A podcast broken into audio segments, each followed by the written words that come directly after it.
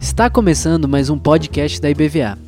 Aqui você encontrará mensagens que edificarão a sua vida e te ajudarão a caminhar com Jesus.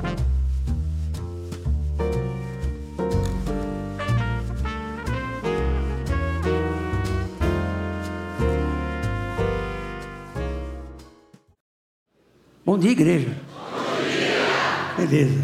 Nós estamos abordando neste ano, nós estamos estudando a soberania de Deus no ano passado e nesse aqui, a glória de Deus.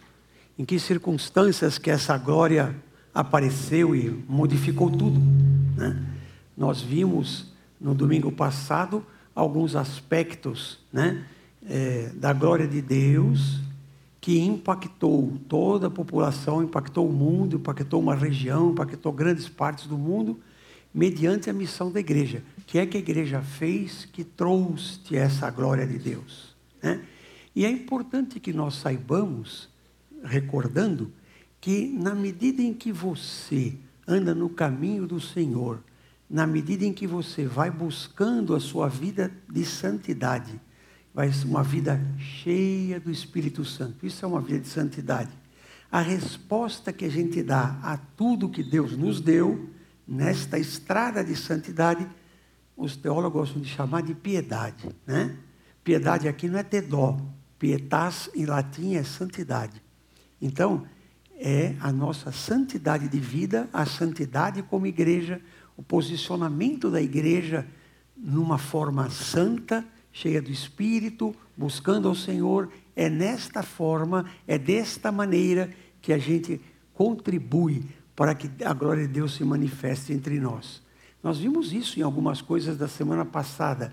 E eu me lembro de comentar com vocês um texto sobejamente conhecido por todos, que é o texto de Atos 2, 42 em diante, quando ele fala que eh, eles estavam juntos, você lembra disso? Perseveravam na doutrina dos apóstolos, no partir do pão e nas orações, e tinham tudo em comum. E isto agradava profundamente ao Senhor, que manifestou a sua agora impactou o mundo daquela época. De cara, três mil pessoas foram convertidas ao Senhor Jesus, e pouco tempo depois, com a ação dos apóstolos, dos diáconos que estavam ali pregando, dos próprios crentes, da forma que viviam, já estavam em cinco mil pessoas.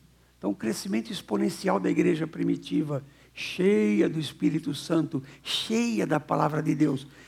Tudo que está aqui na palavra de Deus é inspirado pelo Espírito Santo, até a ordem em que as coisas foram escritas. Veja que perseveravam, primeira coisa, na doutrina dos apóstolos. Estavam firmes na doutrina, depois cheios de Espírito, em verdade, buscando ao Senhor, dividindo as coisas, amando uns aos outros, suportando, dando sustentação uns aos outros. Essa é a igreja primitiva. E nós vimos que essa igreja foi é, assim, e até o século IV, essa igreja foi definindo as suas doutrinas. Especialmente no século IV, é, com Constantino I, nós falamos na semana passada, a igreja deixou de ser perseguida. Ele pôs uma coisa chamada Edito de Milão, que no ano de 313 acabou a perseguição aos cristãos. Isso deu um fôlego para as pessoas, um fôlego para os teólogos, um fôlego para os pastores. Eles começaram a ter mais tempo de desenvolver as doutrinas e quase todas as doutrinas, quase totalidade da teologia cristã foi escrita até o século V. Nesse século IV e século V, tiveram os grandes chamados doutores da igreja.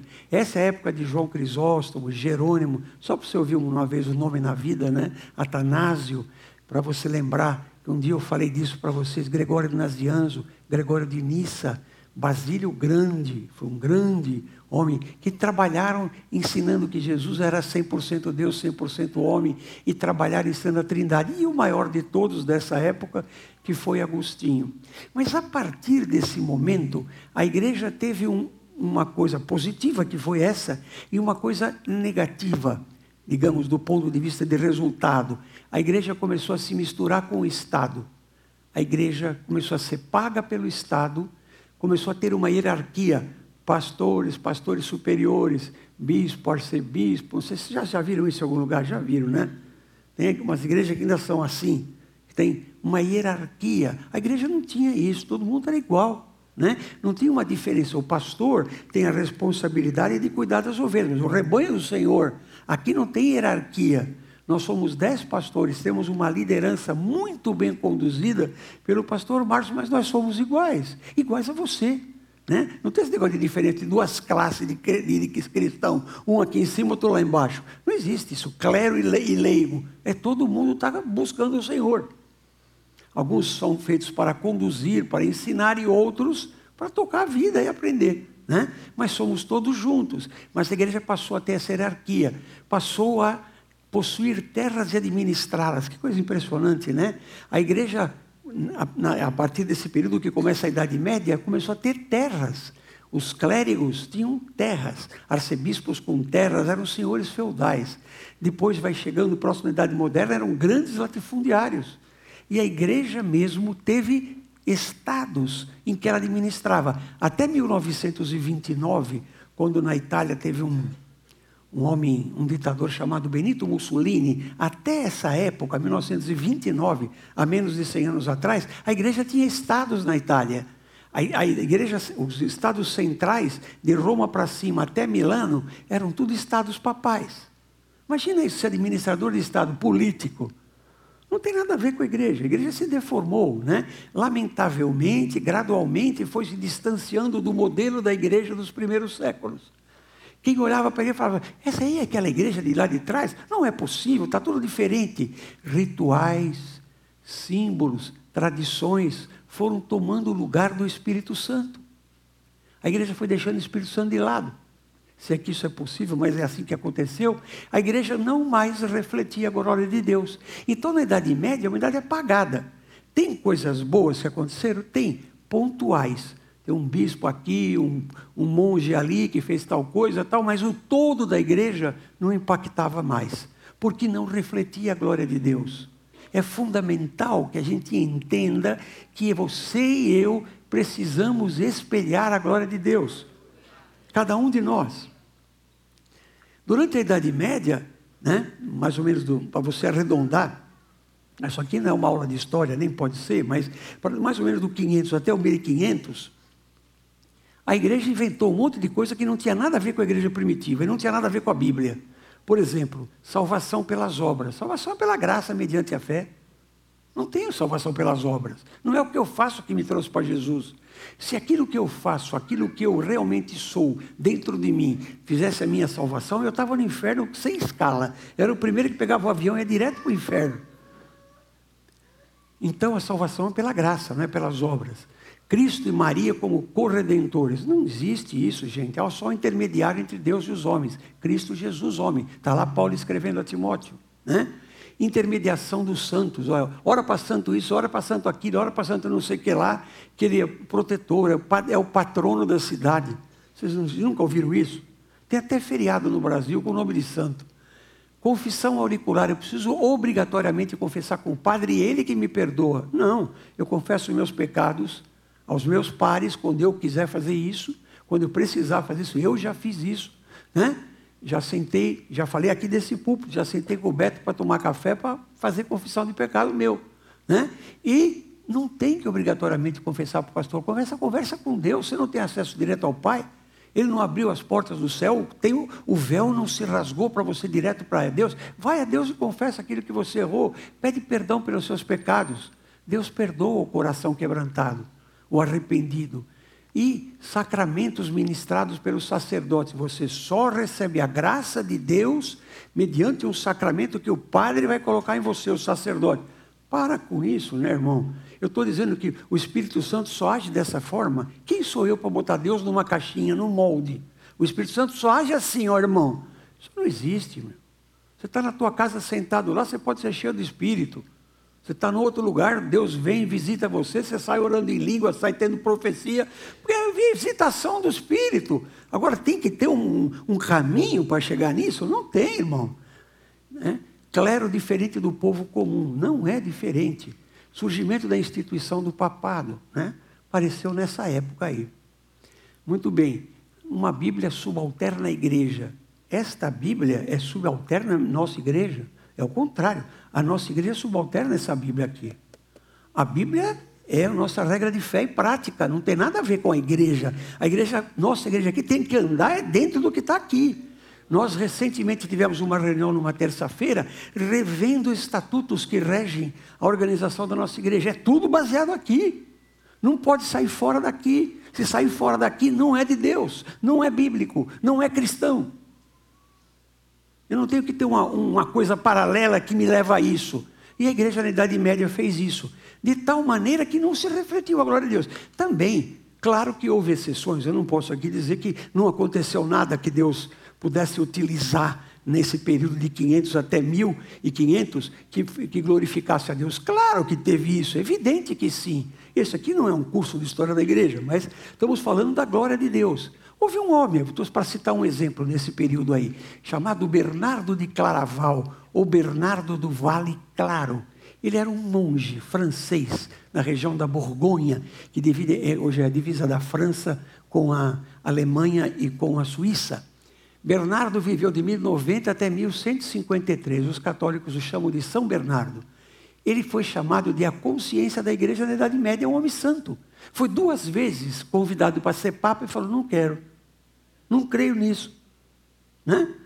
Um homem com armas espirituais, um homem que batalhava com as armas de Efésios 6, 10, armadura do crente. Ele tinha isso. Trabalhou para a purificação da igreja, santidade pura, ia buscar beber lá atrás, nas fontes da igreja primitiva, ia beber em Agostinho, ia beber em João Crisóstomo, ia beber nos pais capadócios. Foi esse homem aí, né? Ele fez isso uma, uma vida de santificação. As pessoas chegavam a ele e sentiam a presença de Deus fundou inúmeros monastérios, chamados monastérios cistercienses. Nome complicado, né? No Brasil tem dois, um no, no, sul do estado de São Paulo, que eu, que eu me lembro, na divisa com o Paraná, e um outro na cidade onde minha esposa nasceu, que é São José do Rio Pardo. Tem um ministério, tem um mosteiro cisterciense que é, foi fundado aí nessa ordem de Bernardo de Claraval. Ele compôs vários hinos cristãos. Esse homem e as coisas que ele fez refletiu a glória de Deus. Isso para dizer que a gente está, nós somos contra tudo que não for protestante. Não somos assim. A verdade é uma só. A igreja se desviou em alguns pontos ela teve pessoas que realmente tocaram a, a sua época. Ele foi chamado a consciência da igreja na Idade Média. Impressionante. Mas é um. Podia ter mais um, mais dois, mais três, mas dentro da infinidade de pessoas que tinha, é um número muito pequeno.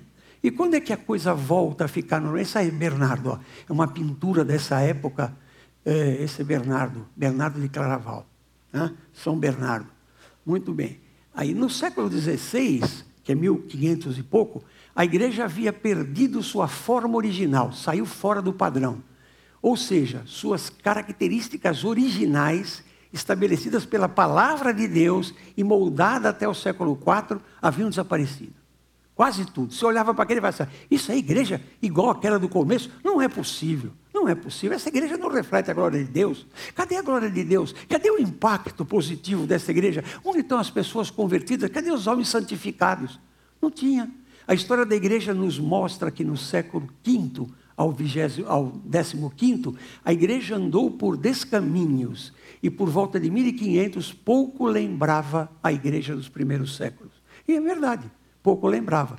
O que está deformado precisa o quê? Precisa ser reformado. Se tem um sofá velho em casa que está deformado, você precisa reformar o sofá. Não vai comprar um sofá novo, reforma o que está velho. Né? Precisa retornar às origens, aquilo que ele era antes de estar quebrado. Isso é reforma. A reforma protestante não trouxe nada de novo, irmão. A reforma protestante somente corrigiu a rota da igreja então foi um período até 500, mais ou menos, arredondando, né? Que teve a formação da igreja. Depois de, de 500 até 1500, arredondando, teve a deformação. Tudo que está deformado precisa ser reformado. A reforma fez isso. A reforma fez isso. E a reforma buscou retornar aos moldes da igreja nos primeiros séculos. Deu lugar à palavra de Deus. A mais coisa mais importante é isso aqui. Isso é fundamental. Nossa regra de fé e prática é esta aqui. É isso aqui que você precisa conhecer. Isso aqui é o seu manual. Você não tem lá na, na, no, no porta-luva do carro o manual do carro? Quando quero, acendeu a luz, assistir para ver o que é esse negócio de luz acesa. Eu vou lá, pego e vou olhar o que está escrito lá. Né? Então, o manual do fabricante, isso aqui é o manual do fabricante, é seu. Você precisa viver de acordo com isso aqui, precisa conhecer. Você, você nem pega nisso, nem lê. Como é que tu vai conhecer uma coisa que você nem mexe? Deu lugar à ação do Espírito Santo, o Espírito age. Tem que entender isso. Né? Jesus, como único e suficiente Salvador, entendeu de novo aquilo que já estava lá no começo: salvação pela graça mediante a fé. Esta igreja refletiu a glória de Deus e impactou o mundo. Metade da Europa foi atrás dessa nova colocação. Metade da Europa. Começou com Martinho Lutero e foi com uma série de outros mais. Só para lembrar. Esse é o impacto. Por quê? Porque os caras eram extraordinários? Não, porque eles buscavam uma vida de santidade, buscavam a palavra e buscavam a ação do Espírito Santo na vida dele. Então aí está Martinho Lutero, que você já conhece, Zwinglio, Melanchthon, ouvi uma vez na vida, Zwinglio, Melanchthon, Martin Bucer, Calvino, John Knox, Menos Simon, são reformadores. Cada um deles num lugar impactou aquele país. Aí a Holanda se transformou, se tornou um país profundamente eh, evangélico, profundamente santo, sério. Nesse período aí, um pouco tempo depois, vieram aqui para o Brasil e colonizaram todo o Nordeste brasileiro, né? Colonizaram aí com um príncipe protestante chamado Maurício de Nassau. Quem conhece a história do Brasil conhece esse homem. Se vocês forem visitar uh, Recife, que é aqui pertinho, visite o Museu Brenan, que tem a história dos holandeses no Brasil, protestantes, vieram para cá, começaram a traduzir a Bíblia para a língua dos índios dessa região, fizeram um catecismo para os índios entenderem na linguagem deles o que estava escrito. Fizeram igrejas, que depois foram fechadas e queimadas pela Igreja Católica posteriormente, quando se retomou o Nordeste dos holandeses. Muito bem, então, na, na, reforma, nós temos a valorização desses cinco pontos, além de outros. A reforma não se resume isso, mas tem um, uma identificação, tem um, um símbolo, né? marketing da reforma é isso aí. Somente a Escritura, somente a graça, somente a fé, somente Cristo e glória somente a Deus. Os cinco solas, como a gente fala, solo Cristo, sola gracia, sola fide, solo Christus e sola Escritura lá em cima e solo Deu glória, glória somente a Deus. Isso refletiu a glória de Deus, né? E impactou o mundo, o mundo foi impactado por isso, foi modificado. Na cidade de Genebra, na Suíça, que era, eh, tinha lá 14 pastores, um dos quais era Calvino, eles, as pessoas dizem hoje, os historiadores falam que foi a maquete do céu mais parecida que a igreja cristã já teve na face da terra, com exceção da igreja dos apóstolos. Com exceção do primeiro século, a maquete do céu mais parecida com aquilo que é o céu de verdade foi essa época em que ela foi governada por essas pessoas. Depois se perdeu também. Não pense que também não teve erro, teve, né? No século seguinte, que é o 1600 e pouco, que é o século XVII, na Europa continental, França, Alemanha, eh, Tchecoslováquia, Áustria, aconteceu uma guerra entre igrejas diferentes, entre nações diferentes e igrejas diferentes. Na Europa continental houve a Guerra dos 30 Anos, chamado guerra religiosa. Então começaram a brigar uma nação católica com uma nação protestante, e depois outras igrejas, outras nações foram entrando nessa guerra. E é interessante que depois católicos entraram do lado dos protestantes e alguns protestantes entraram do lado do católico. Foi uma confusão, uma bagunça, e isso esfriou a igreja. Mas Deus, na sua infinita sabedoria, no poder do Santo Espírito, mostrou a sua glória, a sua ação, o seu brilho, o seu, desenvolvimento das coisas do Espírito na Inglaterra, na Escócia e no país de Gales. E ali apareceu um grupo chamado Puritanos. Isso não é uma denominação. Havia ali congregacionais, batistas, havia ali presbiterianos, havia de várias denominações. Era um grupo que queria purificar a ação da igreja. E eles acabaram sendo expulsos da Inglaterra, que tinha uma igreja estatal, nos moldes da Igreja Católica. Ele não queria que eles fizessem aquilo. Então eles foram expulsos, foram primeiro para a Holanda, aprenderam muita coisa e aí imigraram atravessando o mar num barquinho chamado Mayflower, depois em vários outros, e foram fundar outro país. Fizeram os Estados Unidos da América. Foram fazer as colônias da América lá mostraram uma vida piedosa, uma vida santa. Migraram para a América do Norte, fundaram colônias religiosas, Massachusetts, Connecticut, Maine, foram fundados nessa época. Refletiram a glória de Deus. Tudo na vida deles era santificado. Não havia, presta atenção, isso tem que ser para nós. Não havia distinção entre o que era secular e o que era sagrado. Tudo é santo, tudo é sagrado, tudo pertence a Deus eles impactaram positivamente o mundo, fizeram uma nação que se tornou dos séculos subsequentes, agora está deixando de ser, porque esqueceu disso, a nação mais poderosa da terra. Nunca nenhuma nação, nenhum país, nenhum reino, nenhum império foi tão abastado como foi os Estados Unidos nesses anos. Começaram a ser fundados por esses homens.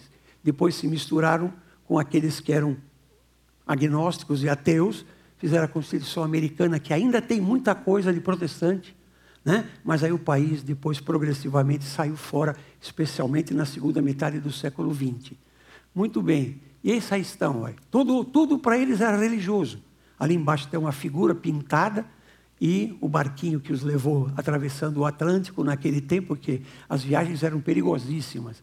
Hoje, esse lugar para vocês terem uma ideia o que é, o que já foi a glória de Deus e o que acontece quando a gente deixa essas coisas de lado.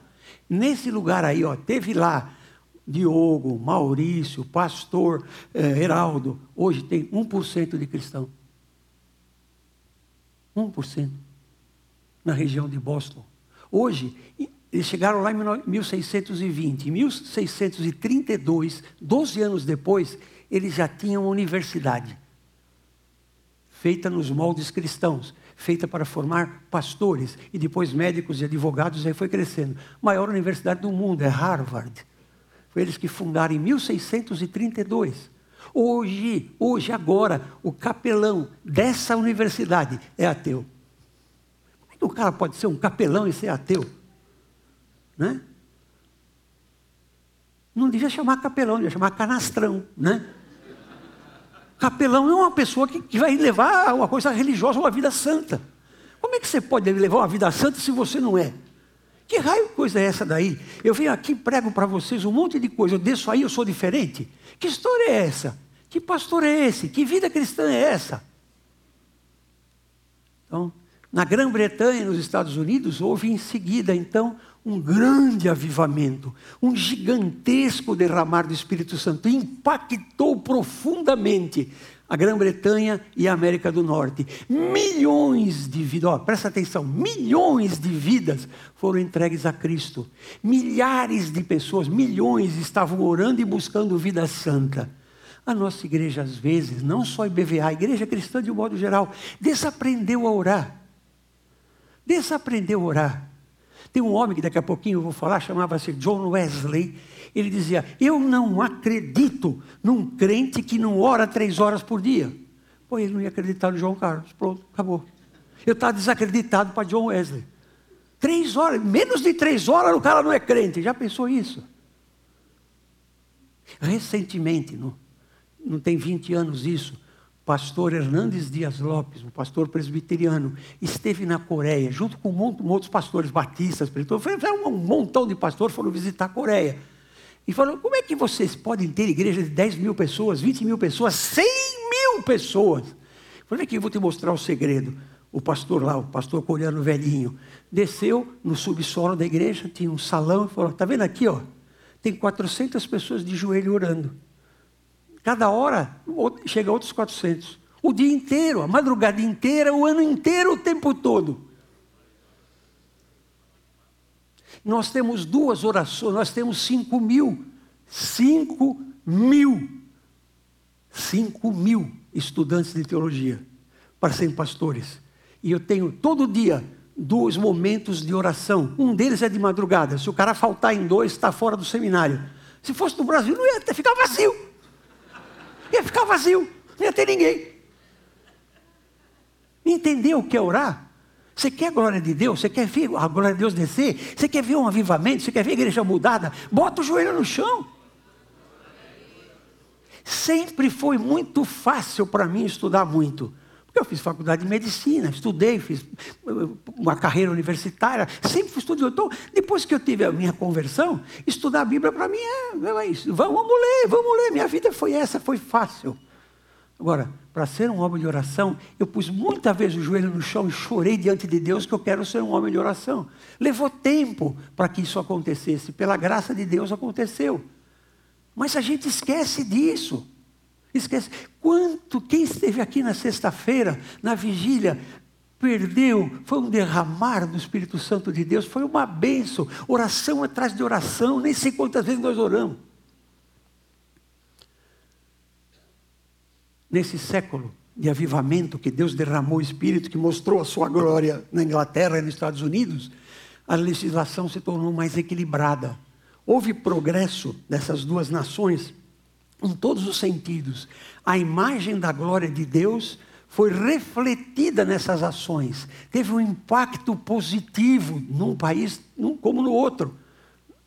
Nesse período, só para você lembrar da história geral, nesse período a França passou pelo famoso iluminismo dos, dos grandes filósofos dessa época, Diderot, D'Alembert, Rousseau. E o que aconteceu com isso? Foi desembocar foi desembocar numa Revolução Francesa em que milhares e milhares e milhares de pessoas foram mortas e não acabou numa república nada, acabou no Império de Napoleão.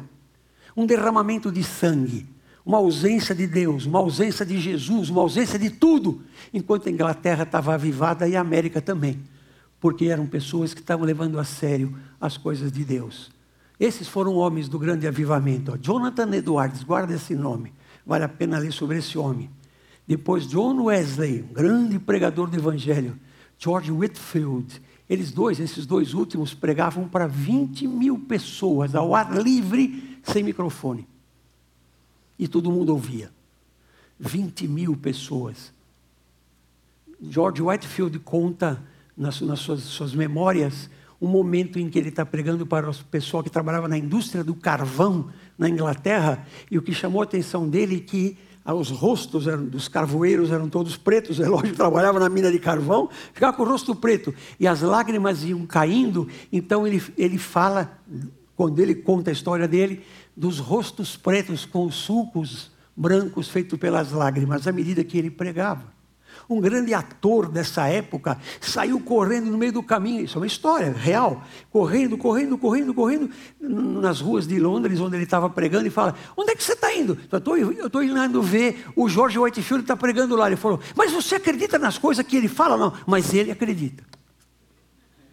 Ele acredita no que prega. Saudade disso.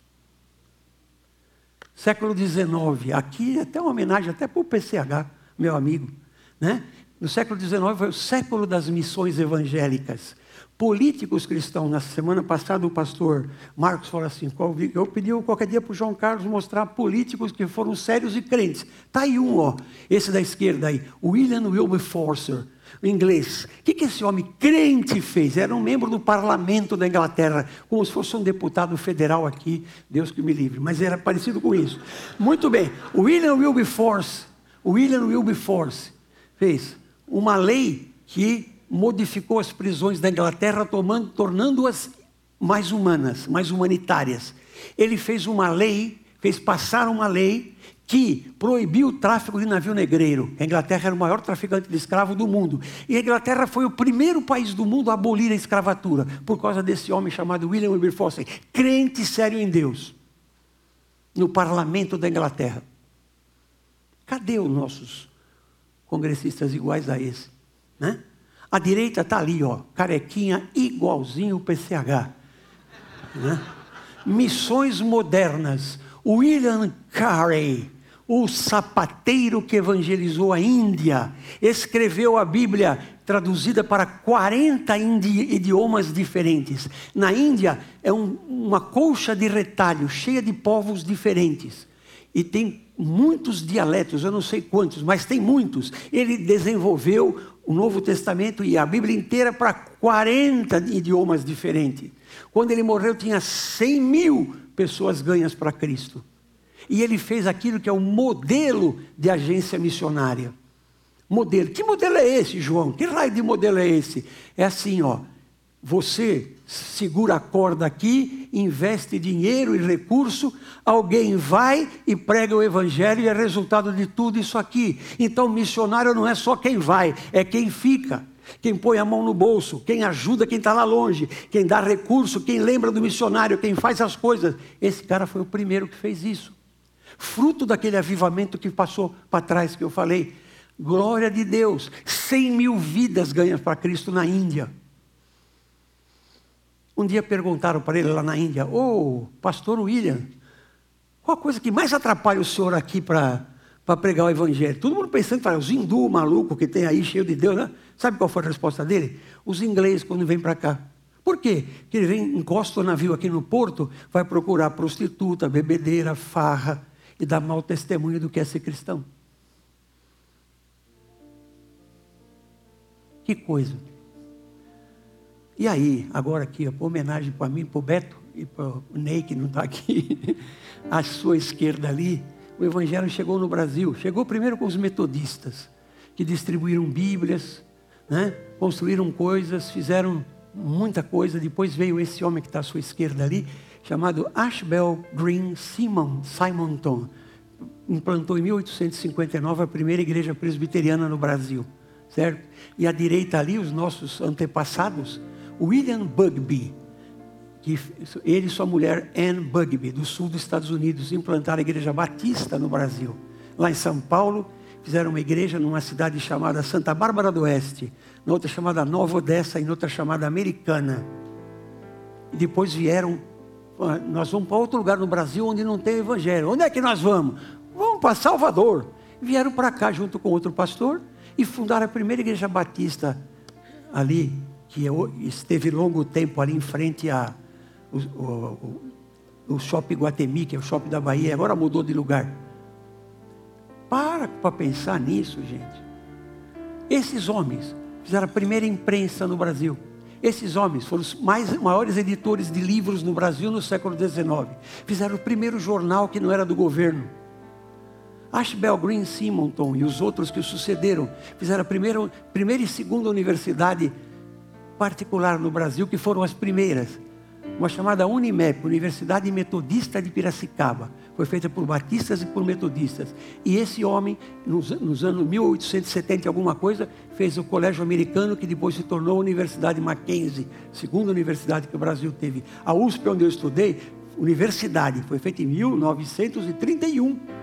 Olha quanto tempo depois. Escola já havia. Já havia aqui na Bahia escola de direito, escola de medicina. Uma universidade não havia. A primeira foi essas duas e foram por protestantes. Eles trabalharam na, aboliza, na abolição da escravatura. Eles trabalharam, sabe aonde? Na proclamação da República. Isso ninguém fala na escola, não está nos livros. Mas foram eles que fizeram isso. Deus impactou, mudou, deu uma luz, um caminho, uma luz, uma abertura para esse Brasil de hoje. Homens que vieram para cá, fruto de um avivamento nos Estados Unidos no meio do século XIX, foram avivados e Deus falou: Você vai para um lugar chamado Brasil. O Ashbel Green Simon não sabia nem onde era o Brasil, mas falou: Se o senhor, se o senhor falou, eu vou. E veio. A mesma coisa William Bugby e Anne Bugby fundaram colégios batistas. Aqui eles fundaram um colégio batista, que depois de um certo tempo, não me interessa quanto tempo foi depois, nem interessa os motivos, teve uma briga intradenominacional e o colégio batista daqui foi parar numa outra cidade lá, que se chama Jaguaquara, que é aí pertinho. Vocês conhecem Jaguaquara? Jaguaquara significa toca da onça. Jaguar é onça e Quara é, é toca. O colégio batista está lá, feito por eles, ó. Anne Bugby e William Bugby e mais um pastor batista brasileiro. Século XIX, outro homem inspirado por Deus, que mudou a história da América do Norte. Chamava-se Dwight Moody. Foi um pastor, estudou, foi pastorear em Chicago. Um dia pregando numa igreja, esse homem saiu da igreja e encontrou duas irmãzinhas, sabe, daquelas pequenininhas assim, que tem um birotinho aqui, um cocôzinho na cabeça. Falou, eu queria falar com o senhor. O senhor prega? Ele falou, eu prego, prego mais ou menos, eu não sou muito bom, mas prego. Eu falei assim, Deus vai mudar tudo através da sua vida. O senhor vai ser cheio do Espírito. Da porta para fora daquele dia, ele levou para Jesus 500 mil vidas. Dwight Moody fez um instituto, mandou milhares de missionários para o mundo inteiro, publica livro até hoje. A América foi transformada.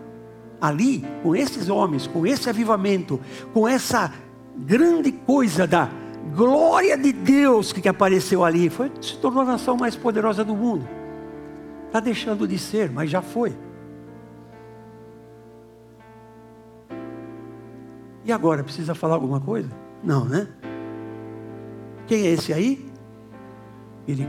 A mão no coração e a mão na Bíblia.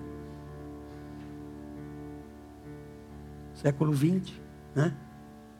Século 20.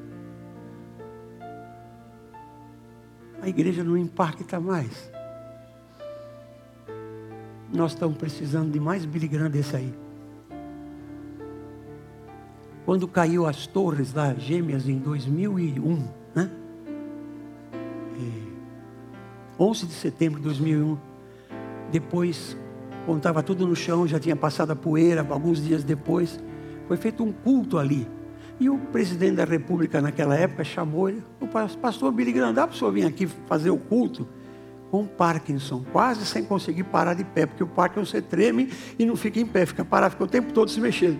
Ele foi lá e olhou nos alicerces daquele prédio, dois prédios grandes estavam ali. Não quebrou o alicerce, só quebrou dali para cima.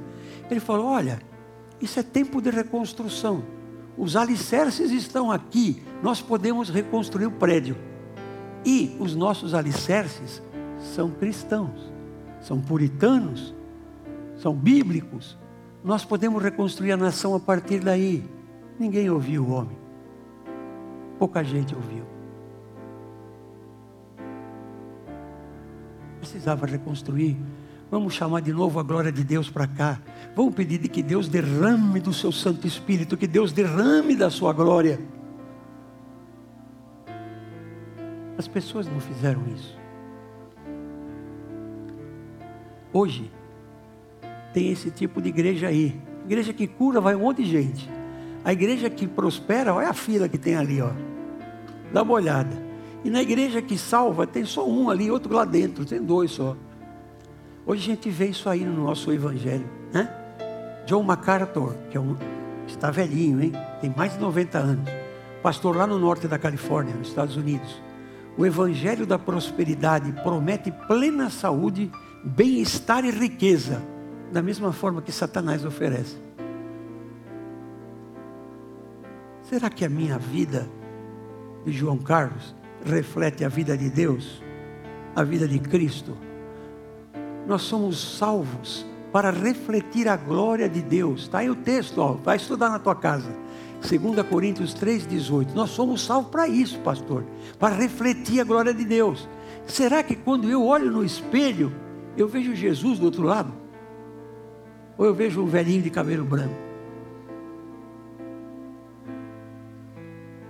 A igreja precisa refletir a glória de Deus.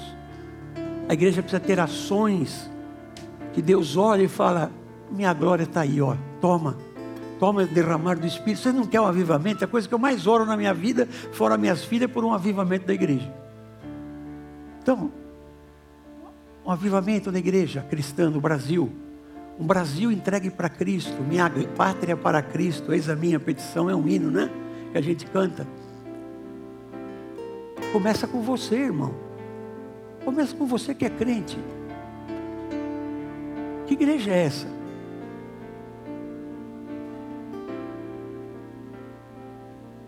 Envolvida com a política? Não serve. Envolvida com as coisas do mundo? Não serve. Tentando imitar o mundo? Não dá certo. A igreja refletiu a glória de Deus, e a glória de Deus veio e se manifestou quando a igreja foi totalmente diferente do que é o mundo, oposta do que a igreja está tentando fazer Tem muita igreja querendo ser igual ao mundo, tem muito irmão querendo ser igual ao mundo. Vamos ser parecido com o mundo para atrair as pessoas, não vai atrair ninguém. Que porcaria do mundo já tem lá, não precisa fazer aqui. Tem que ser diferente mesmo. Eu falei domingo passado e vou encerrar falando isso. Eu me visto igual a todos vocês. Mas se eu não tiver cara de crente, jeito de crente, postura de crente, vida de crente, eu prefiro pôr batina. Porque eu não sou igual. E você? O que é que você vê quando olha no espelho de manhã? Deus abençoe você. Que a glória de Deus desça sobre nós. Amém.